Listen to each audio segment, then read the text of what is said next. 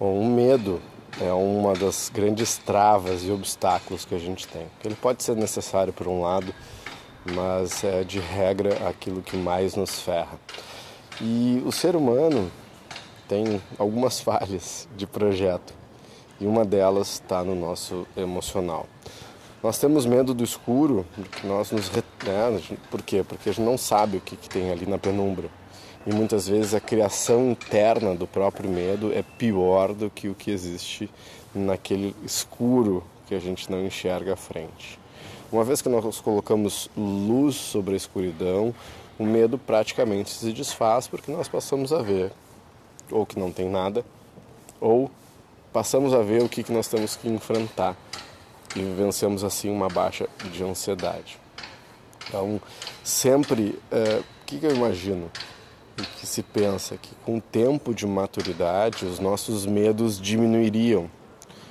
Mas não sei se é bem isso que acontece. Né? Tem pessoas que vão se apegando aos próprios medos, buscando uma vida muito segura, muito segura, sem compreender que a segurança é uma ilusão, porque a vida termina e pode terminar hoje.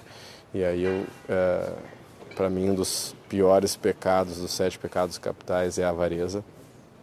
A avareza é, é o avarento, é aquela pessoa que vive na pobreza por ter medo de ser pobre e, mas a avareza não tem, para mim, só a ver com dinheiro, tem a ver, por exemplo, com amor. Tem pessoas que não amam, que não se envolvem por medo de sofrer. Então passam a vida se segurando para se envolver com as pessoas, para se entregar para os relacionamentos pra, e para a sua própria vida, porque vão sofrer sem se dar conta que se se envolverem vão sofrer, se não se, não se envolverem também vão.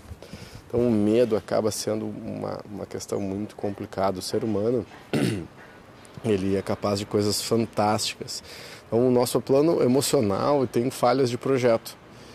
Uh, e muitas vezes a grande falha foi a nossa evolução. Porque daí a gente passou a pensar sobre o emocional, fazer DR, fazer discussão, uh, tentar entender é, o emocional é feito para que a gente o sinta, o sutilize, mergulhe, nos empolgue, é, tentar entender o emocional. É, vou ser um pouco radical aqui, eu sei que dá para a gente tentar entender, mas tentar compreender ou explicar para si mesmo o porquê dos emocionais, não vivenciar e sentir, é mais ou menos como tentar dar uma aula de matemática para o seu cachorro que é puro emocional, que tem uma inteligência ali razoável, mas se você der explicações complexas, ele não vai entender. Seu cachorrinho não vai entender. Agora, se você der carinho, se você aconchegar, se você precisar ser duro em algum momento, de uma maneira muito simples, sim, ele vai compreender. Então, a linguagem emocional é diferente da linguagem mental. E quando a gente começa a fazer, a pensar muito, tentar compreender uh, né, e, e, problematizar, odeio essa para problematizar o emocional, a gente acaba ficando, é como se estivesse numa areia movediça, que quanto mais a gente se mexe, pior fica.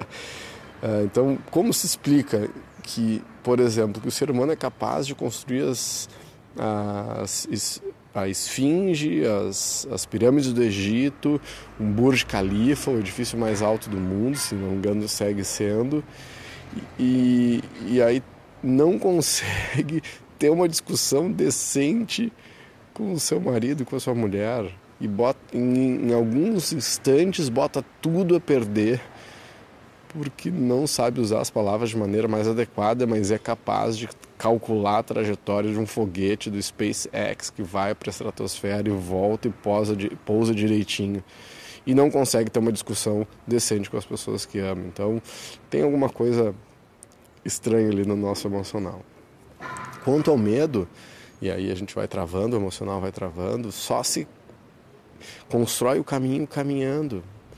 Então, para conseguir vivenciar o emocional, a gente tem que se desapegar um pouquinho dos nossos erros e encarar erro como aprendizado. Quando a gente é criança, a gente faz assim, a gente levanta e, te, e cai, levanta e tenta caminhar e cai, levanta e cai. E assim, no momento a gente vai tá, estar tá caminhando. A gente tenta falar e erra, tenta falar para se comunicar e não dá. E em algum momento a gente está falando. O ser humano aprende por tentativa e erro.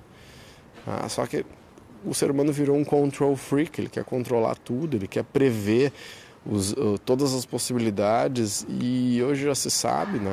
O Heisenberg fala sobre isso, o princípio da incerteza, que é impossível ter certeza, nem na matemática.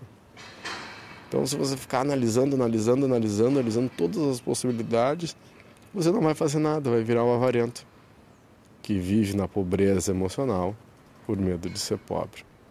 Então, uh, tentar arrumar essa falha, gente, assim, primeiro, não vai funcionar, tá? Uh, essa analogia que a professora Chael faz eu acho muito legal, porque, tu imagina, então quer tirar o Everest do lugar onde ele está. É uma coisa ridícula, não vai, você não vai mover a montanha. Mas escalar, contornar e uh, vivenciar a caminhada sobre essa montanha do seu emocional, em vez de ficar tentando demovê-la e destruí-la, em vez de você controlar o seu emocional, quem sabe você não se alia com o seu emocional. E dentro da nossa escola, escola de meditação e desenvolvimento pessoal, essa administração emocional faz parte fundamental daquilo que a gente ensina. A, a, toda essa caminhada para que a gente consiga expandir a consciência e meditar vai passar por você, invariavelmente, administrar melhor o seu emocional. É como a respiração. Se você não a tem de boa respiração, o resto fica ruim. Talvez a administração emocional não seja o mais importante. O que importa é expandir a consciência. Mas se você não conseguir administrar bem o emocional, você não vai conseguir expandir a consciência. Vai ficar lá preso na areia movediça das suas emoções e quanto mais se mexe, mais afunda. Então, a primeira primeiro passo para que isso aconteça é você tomar consciência das suas próprias limitações. Se reconhecendo limitado, aí você vai poder expandir e melhorar. Se você acha que já sabe tudo, se ferrou.